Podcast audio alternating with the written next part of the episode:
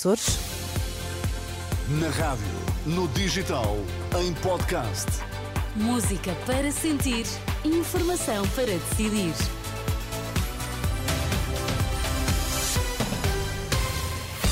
Manhã de sexta-feira, hoje é dia 23 de fevereiro. André Rodrigues, muito bom dia mais Bom uma vez. dia, Inês. O que é que temos de saber a esta hora?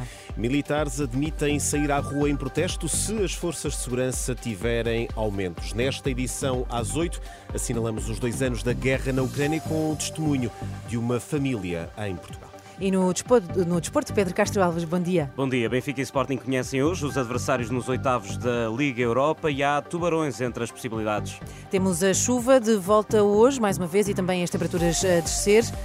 Vamos lá à edição das 8 na Renascença com o André Rodrigues. Militares ponderam protestos se as forças de segurança tiverem aumentos e admitem mesmo sair à rua se forem esquecidos pelo governo. É o que revela a edição desta sexta-feira do Semanário Expresso, que dá conta do descontentamento que aumenta nos quartéis. O presidente da Associação Nacional de Sargentos eh, diz ao Jornal Expresso que nenhuma ação está posta de parte, nomeadamente depois das eleições de 10 de março. Já a Associação de Oficiais espera uma intervenção do Presidente da República. Aumentos salariais para 70 mil trabalhadores das instituições de solidariedade social, uma valorização de 3,75%. O anúncio é feito pela Federação Nacional da Educação.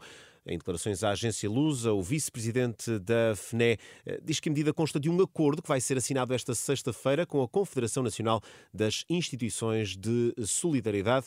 No caso dos trabalhadores eh, não docentes, eh, a valorização será mais de 5% sobre os salários do ano passado. E com a renovação de um quarto dos dirigentes, arranca esta sexta-feira o Congresso da CGTP. Tiago Oliveira vai substituir Isabel Camarinha na liderança da uh, Intersindical. Técnicos de reinserção em protesto, em dia de greve, manifestam-se frente à Direção-Geral dos Serviços Prisionais em Lisboa. O objetivo é entregar simbolicamente as carreiras num caixão. É o que explica a Renascença Miguel Gonçalves, do Sindicato dos Técnicos de Reinserção. Vamos fazer uma manifestação e entregar simbolicamente uma urna ao seu Diretor-Geral, que é aquilo que está a acontecer com estas carreiras. Portanto, estas carreiras estão a aguardar revisão há mais de duas décadas, estão a aguardar promoções desde essa data também. Publicaram em Diário da República a abertura de concursos para promoção, um número ridículo de promoções. A manifestação arranca às 11 da manhã. Já a greve de 24 horas reivindica a revisão das carreiras, o reforço de recursos humanos e a abertura do concurso de eh, promoções. Presidente da Câmara de Gaia acusado de prevaricação, peculato e falsificação de documentos. É o que revela o Jornal de Notícias. Em causa o facto de, em duas ocasiões, em 2015 e 2016, Eduardo Vítor Rodrigues ter assinado dois contratos públicos para o pagamento de viagens com fins particulares e lúdicos, nomeadamente para assistir a jogos da Liga dos Campeões. Além de Eduardo Vítor Rodrigues, estão também acusados um vice-presidente da autarquia e a secretária da presidência. Ao Jornal de Notícias, o autarca de Gaia garante total transparência, diz que os contratos estão publicados no portal base.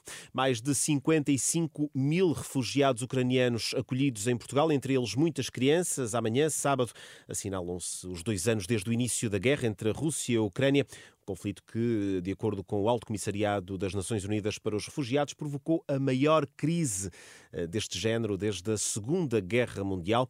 No terreno, Portugal é um dos países que continua a acolher muitas eh, destas pessoas, como explica Joana Feliciana, responsável de marketing e comunicação do Acnur. No contexto português, finais de 2023, nós estamos a falar de cerca de 55.440 refugiados ucranianos em Portugal. Lá está, o, a mobilidade aqui, a, da generosidade e solidariedade no contexto português foi muito, muito grande e nós temos continuadamente a assistir aqui a uma enorme manifestação de solidariedade e apoio à Ucrânia.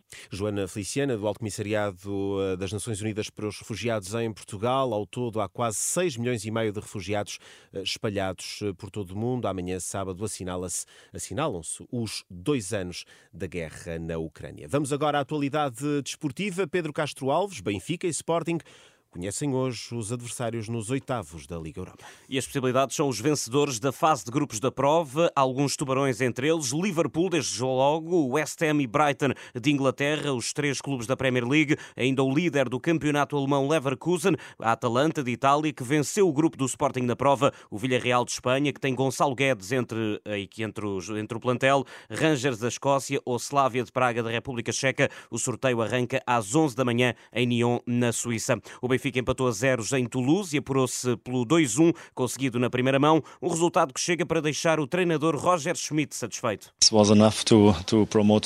Foi suficiente para passarmos, esse era o objetivo. Lutamos e, em resumo, estamos felizes pela passagem à próxima eliminatória. Já o Sporting empatou na recepção ao Young Boys. A vitória por 3-1 na Suíça garante a qualificação. Recordo, o sorteio está marcado para as 11 da manhã em Nyon, na Suíça. Pedro Castro Alves e a atualidade desportiva. E, André, é a pior crise de refugiados desde a Segunda Guerra Mundial, ainda há pouco dizias, e quando uh, o assunto é colocado desta, desta forma, é bastante impressionante. Falamos uh, do conflito na Ucrânia, um conflito que gerou uma vaga de mais de 6 milhões e meio de refugiados uh, e que estamos, estamos a falar disto porque Estamos na véspera de assinalar dois anos de guerra na Ucrânia. Portugal acolheu mais de 55 mil ucranianos em eh, fuga e temos alguns eh, testemunhos para ouvir a esta hora. Sim, temos o testemunho de Yulia. Ela chegou a Portugal no verão de 2022, juntamente com o marido e com o filho.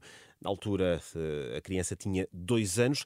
Yulia conta à Renascença como foi chegar a um país desconhecido, sem qualquer retaguarda, apenas em busca de paz. This was the first visit to Portugal.